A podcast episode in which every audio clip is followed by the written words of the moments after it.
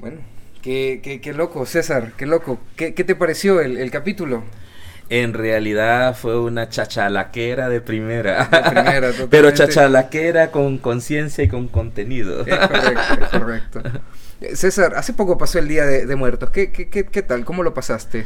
Pues fíjate que eh, como yo viví en México, estuve trabajando en México, uh -huh. entonces para mí ese día es como, como muy fuerte y muy místico también, uh -huh. ¿verdad? De hecho ahí tengo mi pequeño altar de muertos con las fotografías de todas mis ancestras, de mis ancestros que no solamente se honran ese día, pero ese día se recuerda. Día Así es que me eché mi par de tequilitas y mezcalitos allá salud también de... que, que, también de, no solo también, ese día. No solo es, no, bueno, pero ese día digamos que hay, hay una pequeña licencia. ¿verdad? Ah, correcto. Me, me, es bien importante porque eh, la muerte no se ve como algo triste, sino como parte de la vida y como compañera que te acompaña, ¿verdad? Y al final pues todos nos vamos a morir. Pues por lo, lo único que tenemos por Lo cierto. único que tenemos seguro cuando nacemos, ¿verdad? Es que vamos para ahí, así dice mi abuela, de la muerte somos. Entonces es hablar de eso que a veces no nos gusta hablar, ¿verdad? Pero eh, las, culturas la pre, las, culturas prehispánicas eh, la, lo tenían muy claro, ¿verdad? Que era pues parte de la vida, la muerte como tal. Okay, okay. Bueno, entonces vamos a comenzar con este pequeño capítulo que está muy relacionado al teatro. Espero que lo disfruten mucho, tanto como nosotros que lo acabamos de terminar. Bienvenidos a Proyecto Chachalaca. Los invitamos a tomar asiento, conseguir su taza de café y relajarse. Esta es la primera llamada. Segunda llamada. Sean bienvenidos al Proyecto Chachalaca. Por favor, tomen asiento, asegúrense de tener su taza de café cerca. Este es el capítulo de la escena del teatro salvadoreño. Esta es la segunda llamada. Tercera llamada, estamos listos para comenzar y arrancamos. Bienvenidos. En esta ocasión hablaremos sobre la escena del teatro salvadoreño y para eso nos acompaña César. ¿Qué tal César? ¿Cómo estás? Aquí entonces que suba el telón. Se hizo la escena. Bien. César Pineda, me gustaría preguntar, ¿quién es César Pineda? Bueno, buena, buena, buena. Esa pregunta todavía sigo preguntándome, la valga la redundancia. Pero va, ¿quién es César Pineda a lo largo de este camino? Pues yo creo que es un sobreviviente en este país, ¿verdad? Ya, ya mira, ya sobreviví los tiempos desde uh, eh, dos, ter tres, cuatro terremotos, como cuántas inundaciones, un montón de huracanes. Y en medio de todo eso, al final creo que el teatro fue mi tabla de salvación. El teatro yo siempre he dicho que me salvó la vida, ¿verdad? Yo soy eh, de la generación de la posguerra, o sea, empecé a hacer teatro en 1994 entré a la Nacional justo después de los acuerdos de paz, cuando la universidad estaba destruida, ¿verdad? Por las intervenciones eh, en el conflicto armado. Y ahí empecé a hacer teatro, ¿verdad? En la U, en el teatro universitario. Eh, luego del teatro universitario, pues tuve la oportunidad, como muchos colegas de mi generación, de salir a profesionalizarme fuera del país, ¿verdad? Estudiando eh, dirección teatral en Cuba, luego actuación en México. Y pues he formado parte de la generación de, de, de, muchos esfuerzos de formar escuela en este país, de escuela eh, de teatro, con el Teatro Estudio de San Salvador, de Fernando Maña, en la Escuela Arte del Actor con Filander Funes, en el Teatro Luis Poma con Roberto Salomón también. Y pues, este, como te digo, ahí hemos estado en la escena salvadoreña, como lo dijiste. Ahora pues ya... Eh, quizás sentándome ya a pensar, ¿verdad? Lo que vos acabas de preguntarme, ¿quién es César Pineda? y ahora de manera más tranquila, ¿verdad? Pero eh, me llama mucho la atención cómo empezaste, porque esa es la primera pregunta que yo siempre le hago a mis alumnos cuando empezamos un proceso. ¿Quién es usted? Porque esa es la pregunta fundacional del teatro y que es la misma pregunta de la vida, ¿verdad? Sí, ¿Quién claro. es uno? ¿Quién Siempre soy estamos yo? tratando de responderla. Así es, correcto. César, uh -huh. ¿cuál consideras que es como tu vínculo con el teatro? Si tuvieras que definirlo en pocas palabras. Mi vínculo con el teatro, a esta altura de la vida, después de 25 años de practicar el teatro como mi profesión, como mi trabajo, como mi pasión, podría decir que el vínculo es nece de necesidad. O sea, lo necesito. Mira, de hecho, que si no lo hago me enfermo. Así, o sea, de plano. Puede ser que sea algo psicosomático, que cualquiera después de escuchar, eh, de escucharnos van a decir, enciérrenlo.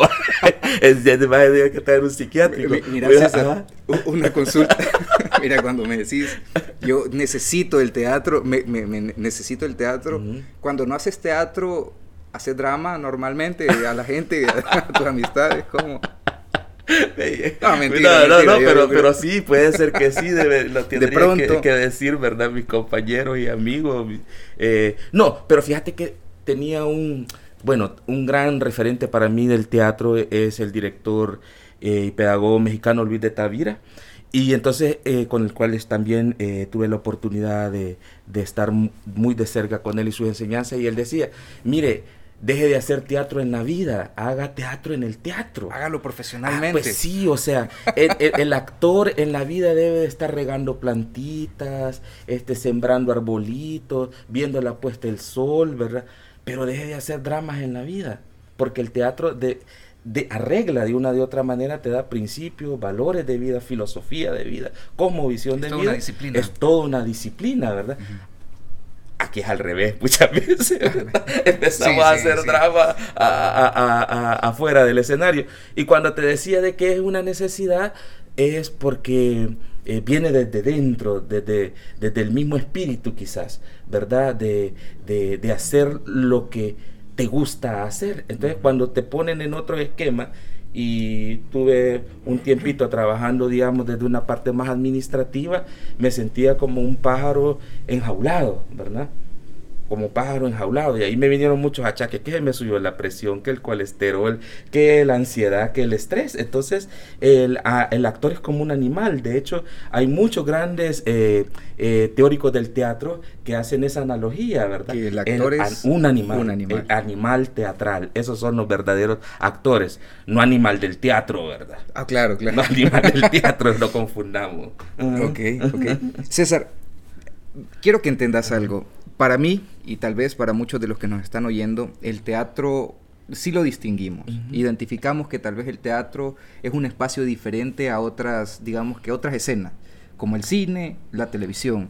Sin embargo, muchas veces no nos queda tan claro cómo podríamos definir el teatro, porque para muchas personas incluso podría llegar a ser como una especie de, forma de hacer cine, una forma de hacer película. Pero esto es un poco diferente, pienso, bueno, tal vez mucho más diferente de lo que yo podría llegar a pensar. Así que, César, ¿qué es el teatro?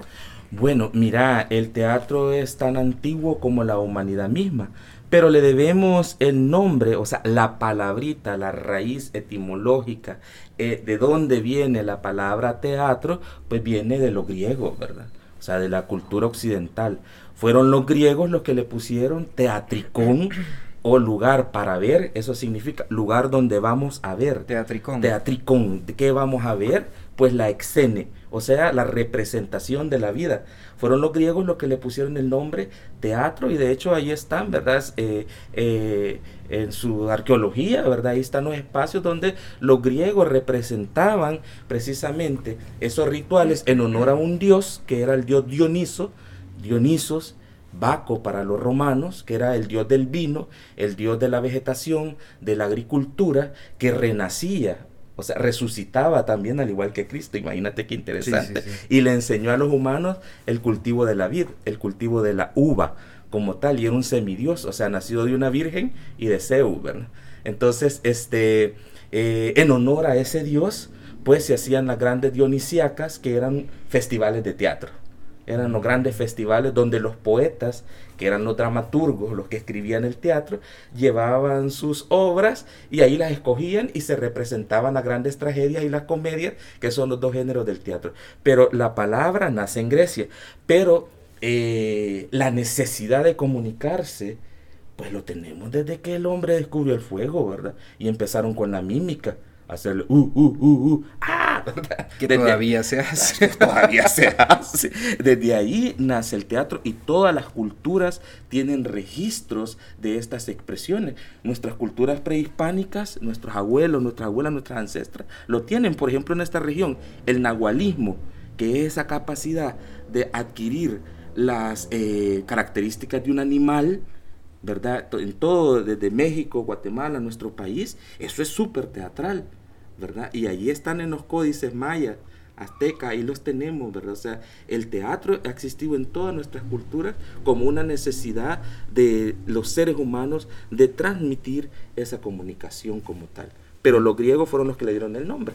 Interesante. Me gustó eso que con lo que comenzaste, es que el teatro, el, el teatricón, era para poder ver o lugar para poder ver. Y la escena, que hoy lo, pronunciamos como escena, era como una representación de la vida.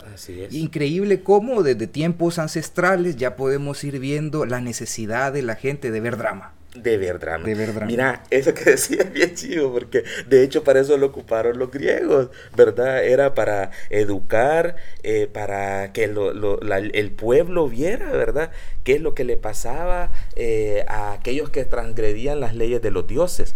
¿verdad? Y, y allí llegaban a ver los grandes dramas, ¿verdad? En las tragedias y posteriormente en las comedias que se daba alrededor o afuera de los teatricones, de los teatros. Ahí se daba, en lo popular, se daba la comedia, que eran las grandes críticas o las grandes sátiras a los políticos o a lo que estaba sucediendo en ese momento, ¿verdad? O sea, eso no se presentaba en el lugar sagrado, que era donde eh, estaba Dioniso, que era el teatro, ¿verdad?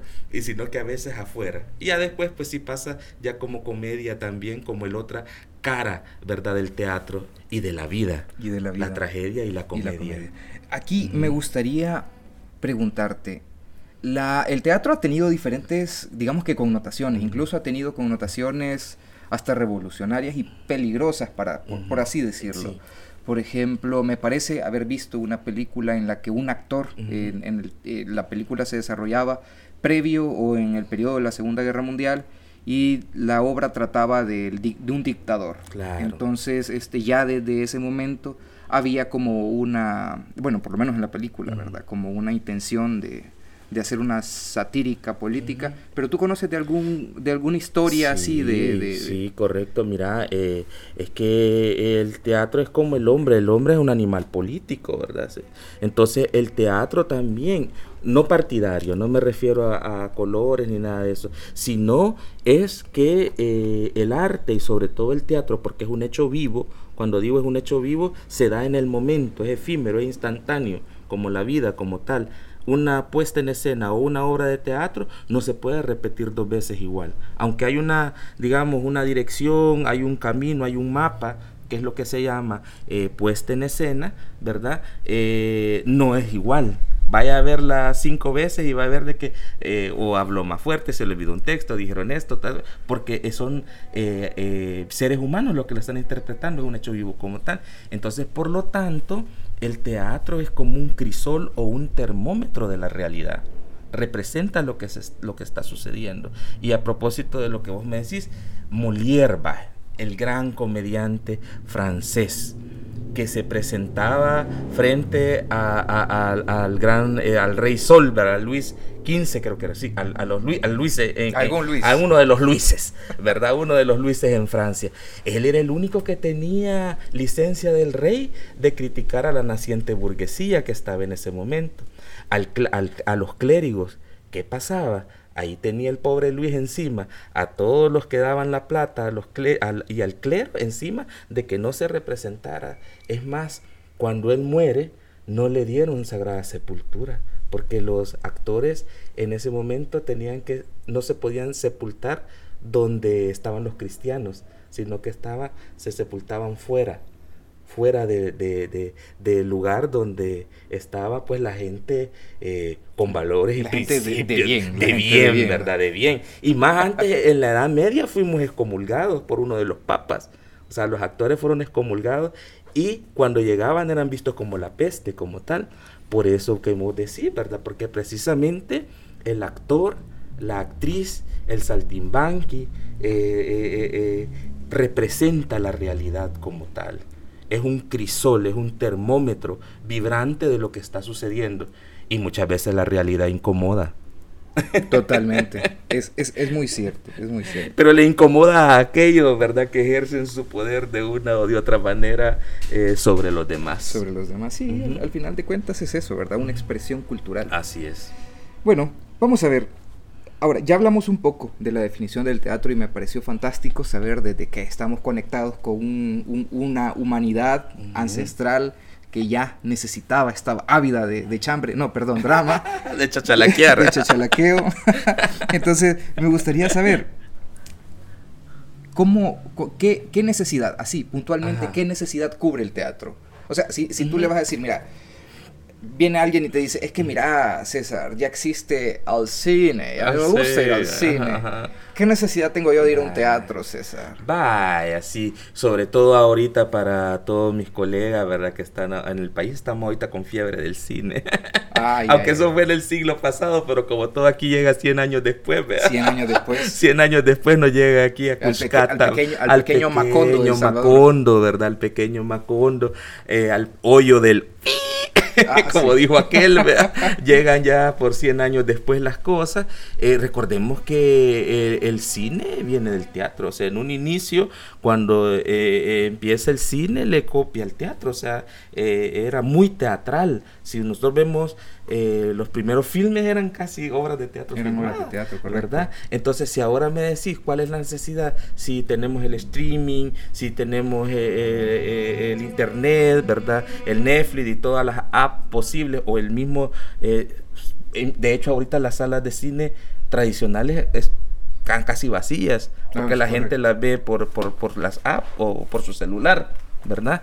Pero eh, la necesidad del teatro aún sigue siendo vigente y en este momento hasta digamos en avanzada es una cuestión que va casi como adelante de la contemporaneidad como tal porque es precisamente un hecho vivo que viene de la necesidad quizás ahorita de unos pocos, de una tribu, de una sexta extraña que necesita estar ahí viendo a otro, ¿verdad? Casi boyerista y enfermizamente eh, observando y por eso paga y lo busca, ¿verdad? Tal vez ya no estamos hablando de una cuestión masificada como el Internet de masas, ¿verdad? Sino de eh, grupos que, que buscan una necesidad espiritual para poder llegar o también para poder educar, para poder reflexionar, ¿verdad? Ahorita hay un teatro que, bueno, que es el que se ha practicado mucho en este país y debo de decir del cual vivimos muchos actores, ¿verdad? Porque es lo que nos da trabajo para poder seguir comiendo y pagando las cuentas. Claro, que, hay una necesidad de, vivir, ¿verdad? Que, es el teatro eh, de, bueno, hay muchas técnicas, como algunos le llaman teatro del oprimido, teatro popular, teatro didáctico, teatro social, ¿verdad? Que es aquel que se ocupa con fines netamente pedagógicos, eh, educo-comunicativos, de educar y comunicar en derechos humanos, en derechos de la mujer, en derechos de la niñez, ¿verdad? O sea, eh, hablas de un tema específico y lo llevas al hecho real y vivencial. Entonces, en lugar de poner un rotafolio o una película, pues se lleva una obra a una comunidad, a un grupo de personas que quieren ser sensibilizadas sobre un tema y se habla. Entonces ahí va surgiendo el teatro. Y ya el teatro, llamémosle profesional o el teatro de producción, pues va quedando para gustos. Claro. Para gustos. Pero sigue. Se pensó que en la pandemia iba a desaparecer el teatro. Y al contrario, se revitalizó, mutó, se transformó y se hibridizó. O sea, ahora ahí es un híbrido. Sí. ¿Verdad? Como tal. De hecho, me parece también, ¿verdad? Así como tú lo dices, al final de cuentas el teatro está vivo. Claro. El, teatro cuando tú lo vas a ver no, no puede ser, o sea, puede haber una grabación, pero este, el teatro como tal, ver a una persona ahí interpretando algo, prácticamente te deja, ¿qué sería la palabra? Eh, vincularte, empatizar, poder verlo ahí a la distancia, defendiéndose frente al, al, acto o a la escena. Creo que al final transmite más más que ir al cine, aunque uno puede ir al cine y ver una película y llorar viendo una película, sin embargo, eh, pienso yo que en el teatro hay como una capacidad más fácil de poder vincularse emocionalmente con...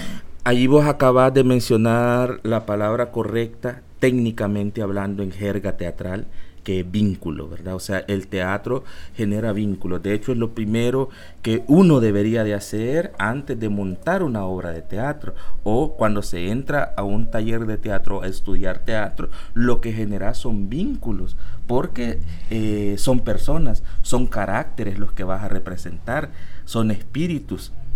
Por eso fue que nos descomulgaron, como te decía, en la Edad Media, porque este, estos son tan endemoniados, porque, porque de hecho trabajás con eso. Stanislavski, que era uno de los grandes eh, pilares del teatro del siglo XX, ¿verdad? Uno de los grandes directores del teatro, Konstantin Sergevich Stanislavski, un ruso, él, él hablaba de... Como, como dijo... con, nombre de medicina. Sí, Konstantin Sergevich Stanislavski. ¿Verdad? voy a tener que escuchar este, este capítulo de nuevo para poder entenderlo.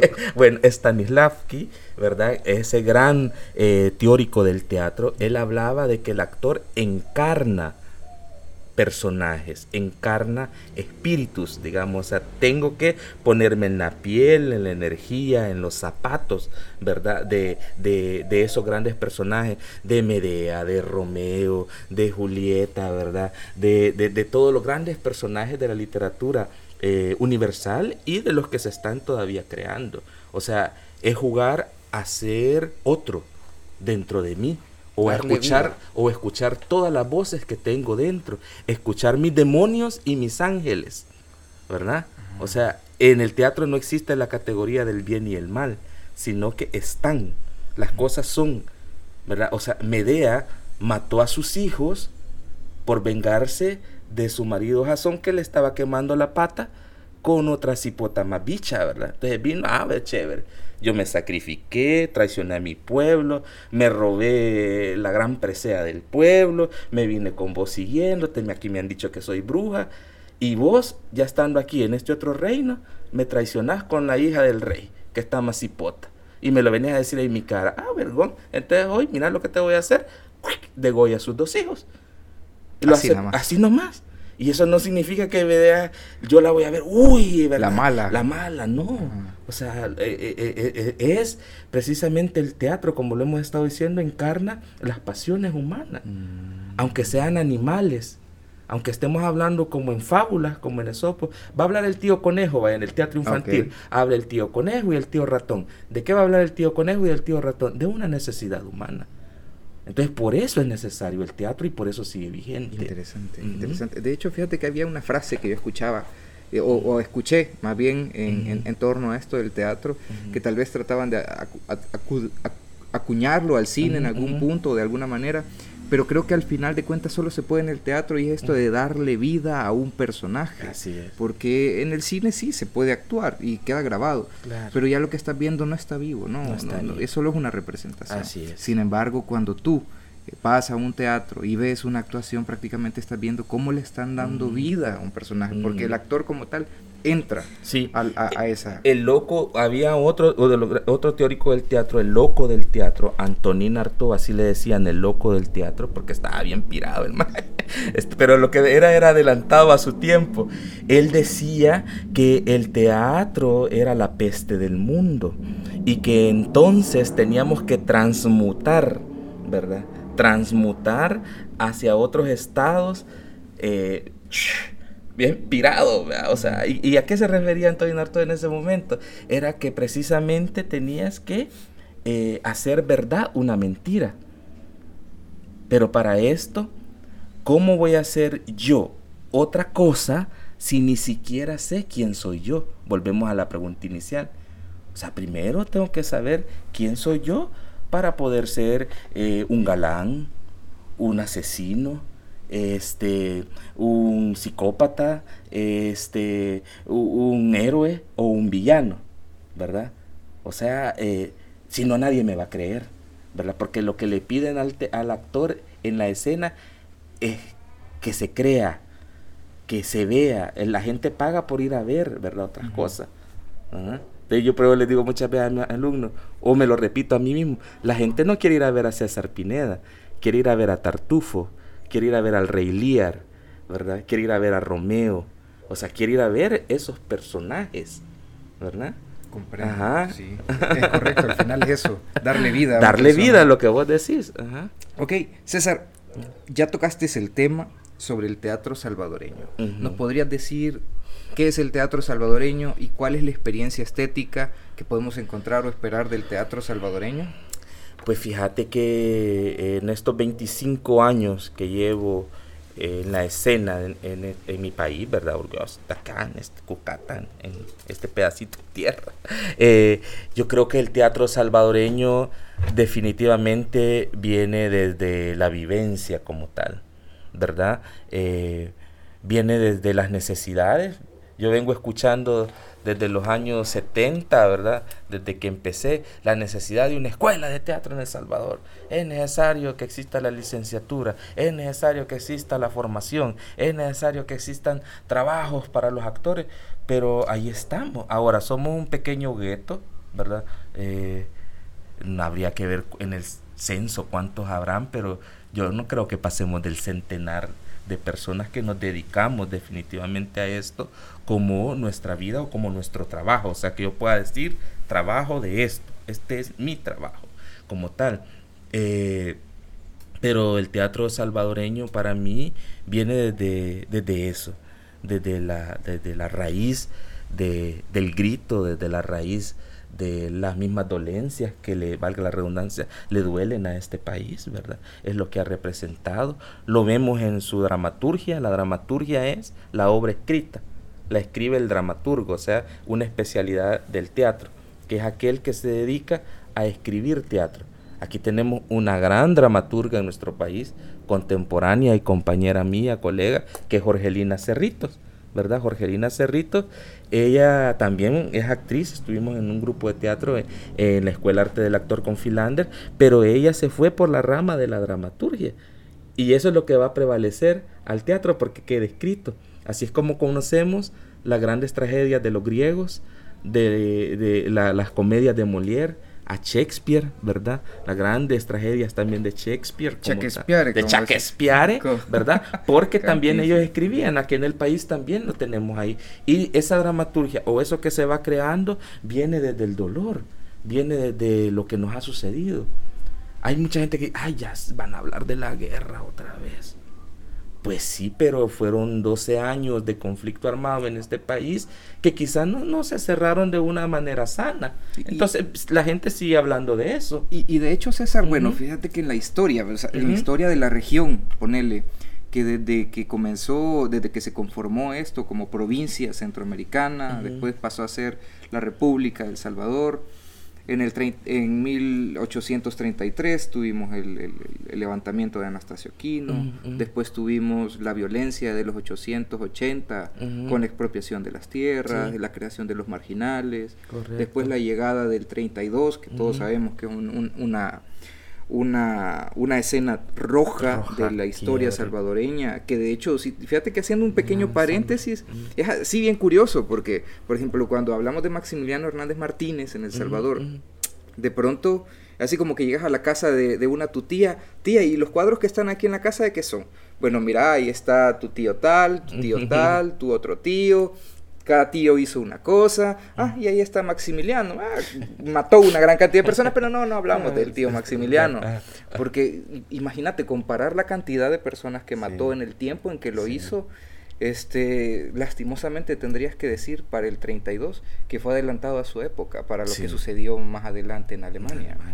Ahora, después del 32 tuvimos un periodo de, de posición militar, después vino la guerra, después en el periodo de los 90 tuvimos la posguerra, que fue un, también un periodo de La democracia.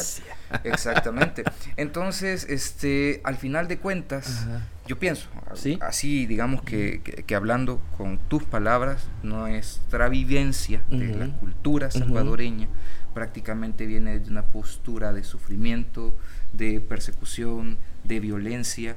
Y nos podemos poner a decir, o ya habrás escuchado gente que dice, no tenemos cultura, pero es ahí, a partir de eso, de todo lo que hemos vivido a lo largo de estos años, la generación de nuestros abuelos, de nuestros ancestros, hasta la generación de hoy, es así, un conjunto de violencia. Sí, mira, eh, este, definitivamente, aunque suene fuerte, pero somos una cultura bañada en sangre. Desde que vinieron los españoles y masacraron a nuestros pueblos, a los pueblos indígenas, y le dieron frente allá en Tacuzcalco, ¿verdad? Desde ahí, o sea, eh, somos culturas bañadas en sangre como tal, y eso se refleja en el arte, ¿verdad? Eh, pero hay una cosa también muy importante, que a pesar de que muchos colegas que vienen del extranjero y ven las propuestas, o uno va y ve propuestas de otros colegas y dice, juela, qué fuerte esto, ¿verdad? O sea, pegan, ¿verdad? Porque estamos hablando de escenas ácidas, crudas, pero también muy metafóricas, muy poéticas, muy corporales, que a, veces me han dicho, mira, este teatro es el que vemos allá en España o vemos en Europa. Así me lo han dicho algunos colegas que vienen del extranjero. Porque eh, el, teatro salvadoreño es muy dado al cuerpo, es muy dado también a lo, físico. y a representar ese mundo de la pesadilla, ese mundo de que viene desde ahí, de lo que estamos hablando como tal. Pero dentro de todo eso hay un dejo de esperanza. Hay una, hay una pequeña luz al final del túnel, siempre en todas las propuestas, por más oscuras que sean, eh, de las que yo he visto, de las que yo he hecho eh, y las que he presenciado acá en el país, de la mayoría de colectivos, ya sean colectivos de teatro eh, independiente, colectivos de teatro de búsqueda o teatro, aún el teatro llamado comercial, todo el teatro debería de, tener eso, pero a veces es mala palabra en nuestro país y sobre todo para un grupo de compañeros o compañeras que hacen teatro eh, sacro, teatro de pensamiento, pero al final venden taquilla, entonces también es comercial, ¿verdad? Porque eh, pero esa palabra no hay que tenerle miedo, no debe de ser mala palabra, ¿verdad? Eh, pero al final de todo eso siempre deja como, como ahí, ¿verdad? Una, no le quería llamar reflexión, sino que un cuestionamiento. Y para mí eso es muy importante, no solo en el teatro, sino que en el arte. Y yo creo que, eso es también por eso triunfan muchos de nuestros eh, artistas fuera del país, ya sea en la plástica, eh, en la música, en la pintura, porque cuestiona. O sea, de verdad te llega a la persona como tal. Entonces yo creo que eso es importante. Comprendo. Excelente. Muchas gracias, César, por, por compartirnos esa visión de la experiencia estética en el teatro. Muchas gracias.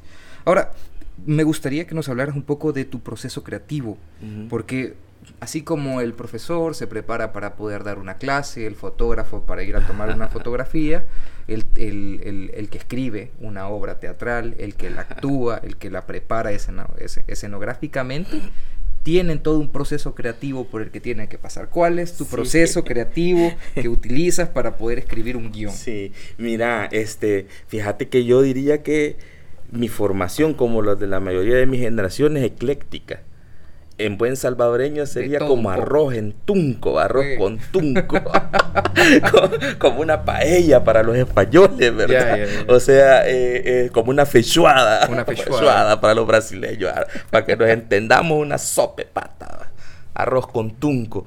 ¿Por qué lo digo así?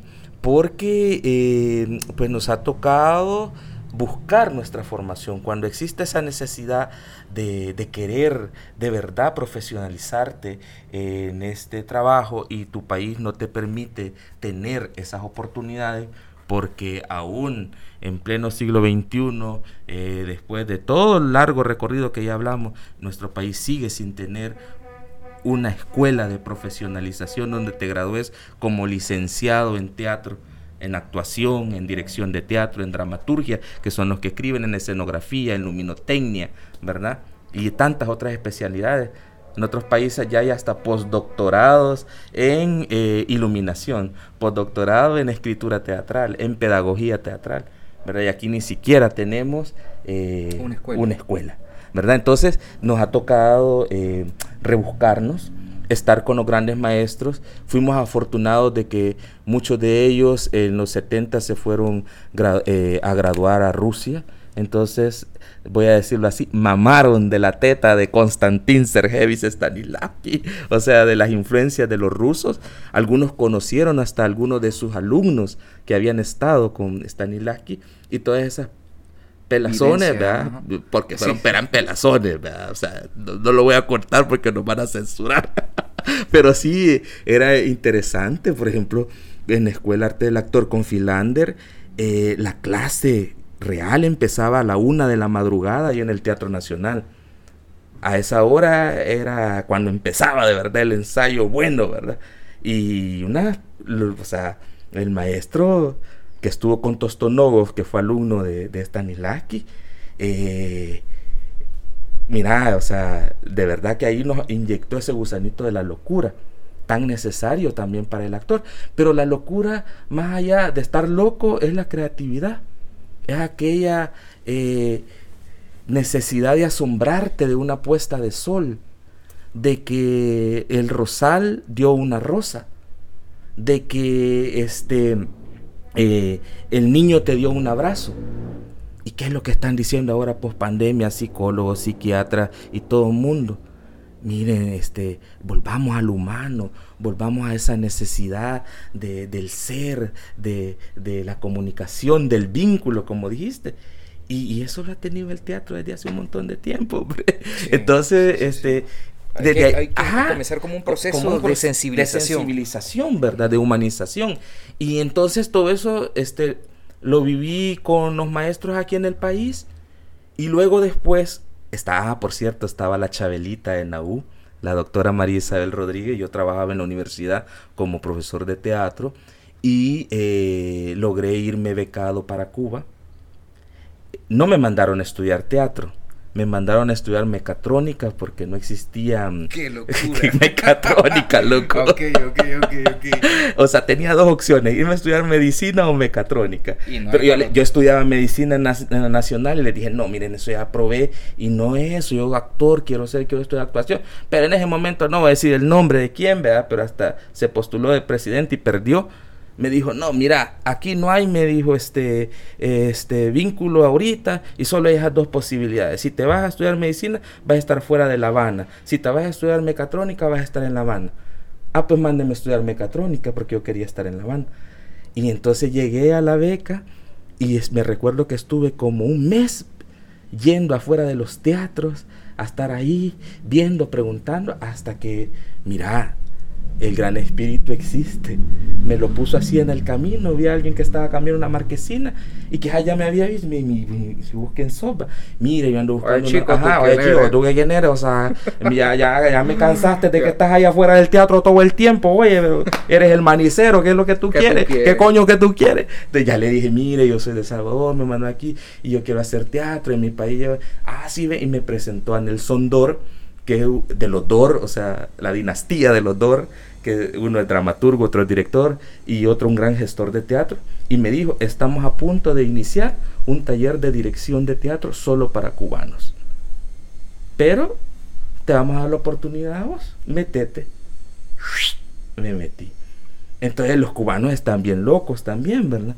Porque tienen la influencia de los rusos, pero como tienen también la cultura, la, Latinoamericana. ajá, y sobre todo la afro, muy metida Ah, sí, ahí, ¿verdad? sí, Con todo el rollo de los babalaos, de la santería y de todo eso. Entonces, me, me mandó a, a otra, a ver, pues, otra, otra, Otra- otra, visiones. visiones del teatro. Correcto. Luego tuve la oportunidad de estar en México también, estudiando ya actuación como tal, con este señor, ¿verdad? Luis de Tavira, que es un jesuita excomulgado. o sea, fue jesuita y se salió, y es filósofo además.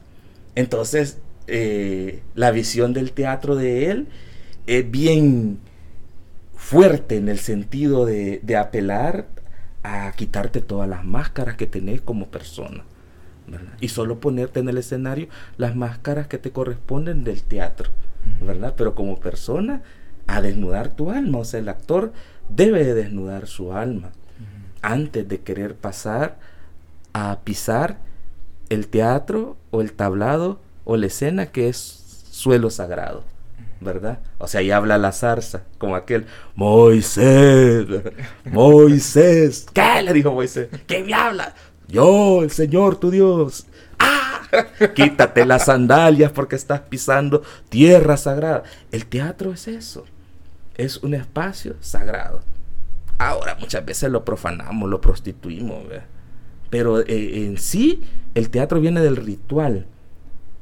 hay una gran pregunta siempre. ¿Qué fue primero, el teatro o la religión? Yo creo que, que, ahí, ¿verdad? Es como aquello del huevo o la gallina. porque, porque eso es. De hecho, otro teórico del teatro con un nombre de medicina que se llamaba Grotowski, Jerzy Grotowski, sobreviviente de, los campos de concentración nazi, eh, él hablaba del actor santo. O sea, de que la profesión del actor era como un apostolado, básicamente. Y yo me acuerdo que este señor Tavira lo primero que me dijo en la clase, aquel que quiere ser actor, que cargue su cruz y que me siga. Ya sabe todo lo que le va a tocar. Entonces, ¿me Tiene, tiene que ver con muchas de estas analogías. Mira, si de hecho, vaya, ya que nos metimos en este terreno, vaya, para los, la misa es uno de los rituales teatrales más antiguos que existen. El padre se pone su vestuario, ¿verdad? Y entra en un personaje. Entra en un personaje. Hay una transmutación en vivo ahí porque la hostia adquiere una personificación que es el cuerpo de Cristo. Y hay hasta diálogo. Porque el, Padre dice, palabra de Dios, y la gente le dice, te alabamos, Señor. O sea, es, hermosa. Una misa es como un hecho teatral de los más antiguos que existen. ¿verdad? Y el, eh, a veces se ha perdido esa ritualidad del teatro, esa necesidad del ritual que ahora es tan necesario en estos tiempos post-pandémicos de viruela símica, de la sexta ola COVID que estamos viviendo, ¿verdad? De todo, eh, ¿verdad? El tiempo de todo. Increíble. Sí, la verdad es que uno, uno no se da cuenta de que el teatro, más allá de ser un espacio, es algo que ha estado en la historia, que se representa a diario, en, nuestra, existencia como tal, como sociedad prácticamente. Si nos vamos a la definición de lo que podríamos interpretar como el teatro, que es un lugar en el que se interpretan, eh, digamos que personajes, también en la sociedad podemos ver que hay personas que interpretan una persona, un, seguridad, una enfermera. Correcto. La, vida es, de roles. como tal, una, un escenario. Un escenario. Así decía Shakespeare, ¿verdad? Shakespeare. Shakespeare, de que la vida es un escenario donde todos interpretamos el mejor papel, ¿verdad? Arriba el telón. el show debe de continuar. Ok, César, ¿tú podrías hacer un pequeño guion aquí para que pudiéramos actuarlo? Va, yo no soy dramaturgo, que como te digo que es el que escribe teatro, pero hay ejercicios, profesor de teatro sí creo que, que lo soy, bueno, ya llevo, como te digo, 25 años también ejerciendo la pedagogía de teatro y la dirección y también la actuación, ¿verdad? Pero la especialización de la escritura del, del guion de teatro es el de dramaturgo, pero hay un ejercicio bien básico, eh, tanto para el actor como para el que escribe, que es asignarnos roles. El personaje A, el personaje B. Y todo se fundaciona o se fundamenta en un diálogo. Por ejemplo, yo te digo, ajá, y... Yo respondo, ah, ok. Ajá. y tú me respondes, correcto. Ah, ¿Cómo, que y? ¿Cómo, que y? ¿Cómo que y qué? Pues sí, ¿qué? ¿Y? ¿Y? ¿Y? ¿Y ya sabes? Sí, sí, ya sé. Pero ¿y? Entonces, ¿por qué te haces? Pues porque sí. ¿Lo trajiste? Sí. ¿Enseña? No. ¿Ves? ¿Ves que sí sabes? No, no, no, o sea, sí sé, pero, pero, pero ¿y? Sabes que es importante que lo mostres en este momento, porque si no, va a salir. Ahí está en el cuarto encerrado. Es importante porque vos querés verlo. Vos, porque vos sos el que quiere. O sea, si vos lo querés ver y lo vas a ir a llamar para que lo traiga y te lo enseñe, es porque vos querés, no porque él quiera. Está bien. No lo mostres. Vos te vas a tener a las consecuencias cuando salga.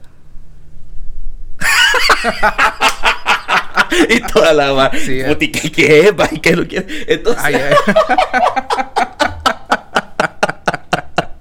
Qué interesante esta Entonces, el hecho del teatro se basa también en aquello que el otro quiere y que yo no te lo doy. O sea, viene, volvemos de nuevo a la necesidad. Y hay un tercero que también quiere eso. ¿Qué es eso? En este momento no importa. Puede ser que ahí estuviera nuestra mamá, que estuviera el presidente, que estuviera Dios, que o sea, que es, quién sé yo. Pero eh, eh, eh, el, diálogo, ¿verdad? Se basa en algo que tú quieres que tú tienes y que yo no tengo, pero yo lo necesito, ¿verdad? Entonces ahí empieza. O sea, si me, si, me, si me dabas eso que yo necesito de principio, ahí se termina el conflicto. O sea, el teatro se fundaciona en el conflicto. ¿Y qué es el conflicto? Aquello que yo quiero, aquello que yo necesito del otro como tal. ¿Verdad? Y por eso es que el teatro representa conflictos, representa los conflictos de la humanidad, representa las necesidades de, de- de la vida como tal, ¿verdad? Entonces, este, ahí se da eh, el drama, el drama como tal, que es el género, digamos, como se le llama literariamente, el drama. El drama se basa en el conflicto, El conflicto. que viene desde la necesidad. Ok, me ¿Vos lo gustaría... tenés? Yo no lo tengo. Me gustaría, me gustaría preguntarte aquí porque. Porque así como tú lo estás diciendo, este sería de que nosotros fuéramos a buscar el conflicto en todas esas obras que conocemos, por ejemplo, el Quijote. ¿Cuál es el conflicto del Quijote? Pues sí, mira, el, el Quijote andaba ahí con su Sancho Panza buscando el amor de Dulcinea, del Toboso. Y entonces para mí el pobre Quijote lo que no tenía era amor propio. Y cordura. Y, cordura, ¿verdad? Pues sí, pero la cordura viene preci- ¿Por qué perdemos la cordura muchas veces? Porque andamos buscando a- al otro afuera, a- eh, eh, en una persona, en un chucho, en un gato, en un trabajo, en el dinero. Pero la felicidad está en uno. En Es- Romeo, eh, eh, ajá. en Romeo y Julieta, ¿cómo es el conflicto? Pues imagínate en Romeo y Julieta, era eh, el gran conflicto era el amor.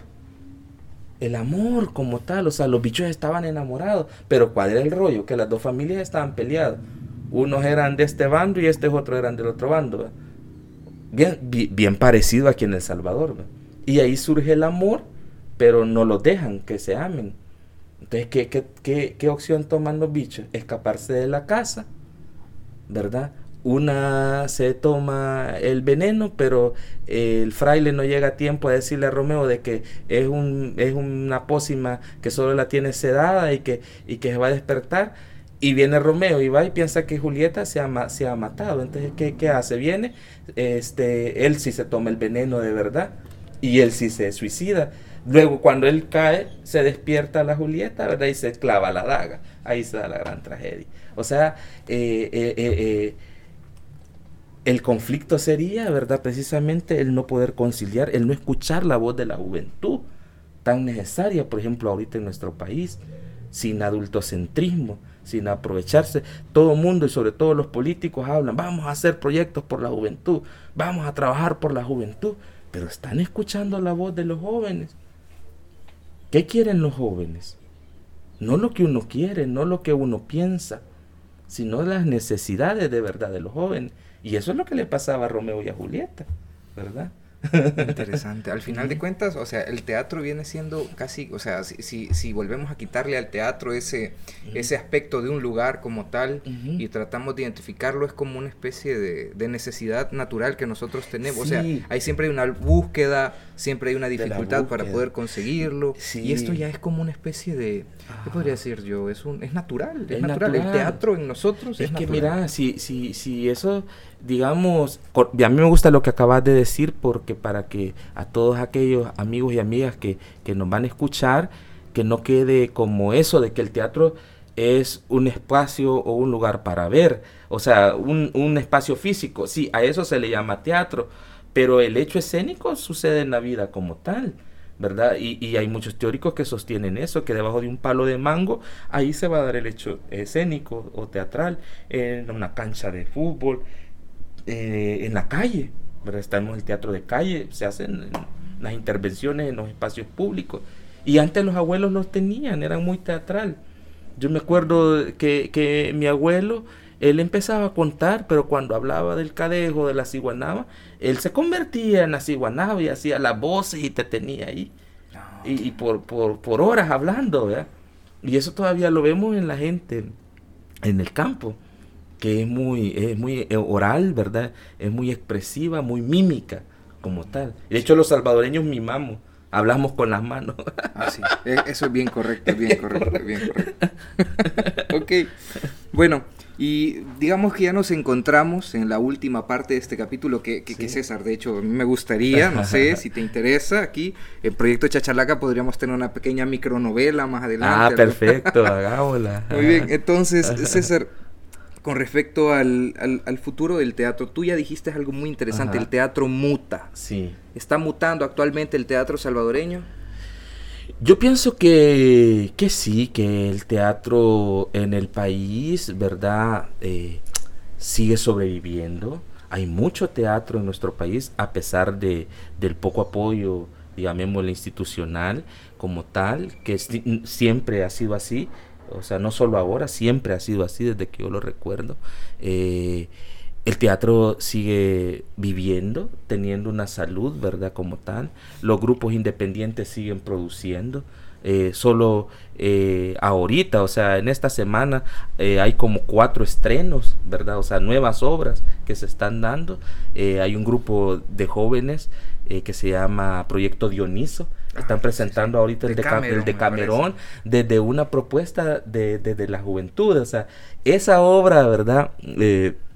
de Boccaccio que precisamente nos ambienta en la peste bubónica en Europa. Ahora los bichos la están ambientando en pleno siglo XXI con streaming, con tecnología, con rap. O sea, es una adaptación muy viva, muy actual y hecha también por jóvenes. Y por la visión de una mujer que es Paola Miranda, que la está dirigiendo del grupo de teatro de La Zoro, ¿verdad? Eh, eh, hay, mira, increíble, pero ya en El Salvador podemos ir a ver un musical. Hay un director de teatro, Miguel Simán, ¿verdad? Que está haciendo musicales donde antes era Sara. Ahí en galería, válgala, válgala. No estoy haciéndole promoción, pero, pero, pero, hay es otra oportunidad que de que podemos ver. O sea, eso, eso, cuando yo estaba chavo, no, no había esa oportunidad de ir a ver un musical en El Salvador. ¿verdad? Entonces eh, está la Galera Teatro, en fin, hay muchos espacios donde se están presentando teatro para todos los gustos y para todos los sabores en el país. Eso es bien importante. O sea, usted quiere ver una obra de divertimento, pues hay comedia. Usted quiere ver una obra reflexiva, pues hay, hay teatro más didáctico, más épico para ir a ver. Este, usted quiere ir a ver algo alternativo, seguro lo va a encontrar. O sea, eh, creo que, que, actualmente el teatro eh, se sigue haciendo a costa de, de, de la piel de uno, pero se sigue todavía y creo que hay teatro para rato, para el futuro. Y lo más importante que nos ha dejado la pandemia esa, es esa hibridación con las tecnologías.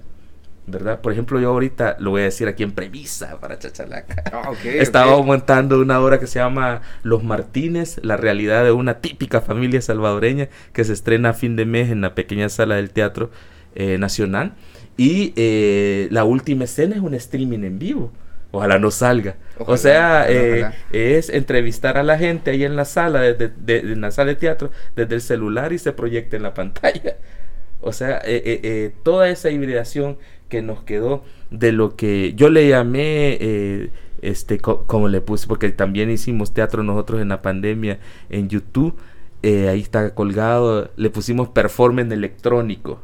Ah, porque tampoco es cine, tampoco es video, sino que fue algo espontáneo que sucedió eh, durante la pandemia, muchos lo hicieron eh, y ha quedado, o sea, esa hibridación entre las tecnologías creo que es bien importante eh, que le ha llegado al teatro, pero en sí no olvidemos que, el arte del actor es la vivencia, es el vínculo, es respirar junto con el otro, es mirarse, tocarse básicamente ahí. Interesante. Qué, qué interesante. Este capítulo ha estado, ¿qué, te digo yo? Me, ha parecido increíble descubrir que, que todas esas personas, que todos los salvadoreños, que todos nosotros tenemos teatro dentro y que prácticamente lo, ejercemos a diario sin darnos cuenta, formando parte de una sociedad, esta, sociedad establecida en roles, en roles, y que al final de cuentas este, lo único que quizás nos hace falta es tomar conciencia de la necesidad de sensibilizarnos frente a la actuación, a, las necesidades y a la vivencia de las demás personas. Y, y, mira, y que el papel más yuca que nos toca interpretar es el papel de uno mismo. es el papel en la vida. No hay no hay de otra. ¿verdad? Entonces, ese ahí lo acabas de decir. Entonces, al final, siempre estamos haciendo teatro. Totalmente. Bueno, César, una, un- me gustaría, tal vez, porque tal vez quien nos escucha quisiera o tuviera intención de querer aprender, de querer vivir eh, una vida con teatro en, en- en ella. ¿Qué le dirías tú? ¿Cómo, com- cómo le dirías? Aquí puedes comenzar, ahí puedes ir, esto es lo que puedes buscar. Bueno, eh, ahorita continúan siendo semilleros del teatro eh, las universidades. Eh, por lo general, la mayoría de universidades en, proyección social o en las unidades de arte y cultura eh, sirven talleres de teatro, ¿verdad? Eh, bueno, yo doy clases de teatro en la Universidad Don Bosco, en la Huella del Venado, pero sé que la Universidad del Salvador tiene su taller de teatro, la UCA también, la USAN, bueno, la mayoría de universidades de una u otra manera tienen grupos permanentes de teatro de formación. El Centro Nacional de Artes, el CENAR, tiene también un diplomado en teatro, ¿verdad? Que dura como dos años. Es, digamos, lo más cercano que tenemos a una tecnificación eh, teatral. Si quieren meterle con más ganas a un proceso, pues está el Centro Nacional de Artes. Ahí se puede acercar. Creo que las clases siguen siendo en las tardes, de lunes a viernes, ¿verdad? Eh, para que pueda estudiar el diplomado en teatro. Eh, existe, creo que, una, un técnico en Matías Delgado también para estudiar teatro. O sea, eh, las universidades y el CENAR pues tienen estos espacios más constantes donde usted se puede acercar. Y luego los grupos, ¿verdad? Independientes eh, también abren, abren teatro como Acento Escénica de Enrique Valencia, por ejemplo, tiene ahorita también un diplomado. Ah, eh, nosotros como eh, Asociación Cultural Escénica también estamos por abrir el, el quinto diplomado de seminario de teatro también. O sea que, que, que hay espacios. Hay lugares. Hay- se busca, se encuentra. Hay lugares. Ok, eh, César, y Ujú. tal vez alguna red social que pudieras dar, no sé si Bu- tuya o de alguna institución en la que estés trabajando. Eh, bueno, en, eh, en nuestro grupo nos pueden encontrar en Facebook, con nuestra página como Asociación Escénica, en Instagram como Escénica El Salvador e igual en Twitter, ¿verdad? Como Escénica, en el Sal- Escénica El Salvador. Y de ahí, como les digo, en la UDB, Acento Escénica, eh, busquen, googleen Teatro en El Salvador y seguro que les va a salir. Hay, hay muchas páginas. Perfecto. Bueno, César, con eso estaríamos cerrando este capítulo, el capítulo número 9 de Proyecto Chachalaca, titulado Escena del Teatro Salvadoreño. Y solo me gustaría dar esta pequeña reflexión. Cuidado con hacer tanto drama que los pueden excomulgar. Hasta ahí quedamos. Nos escuchamos pronto.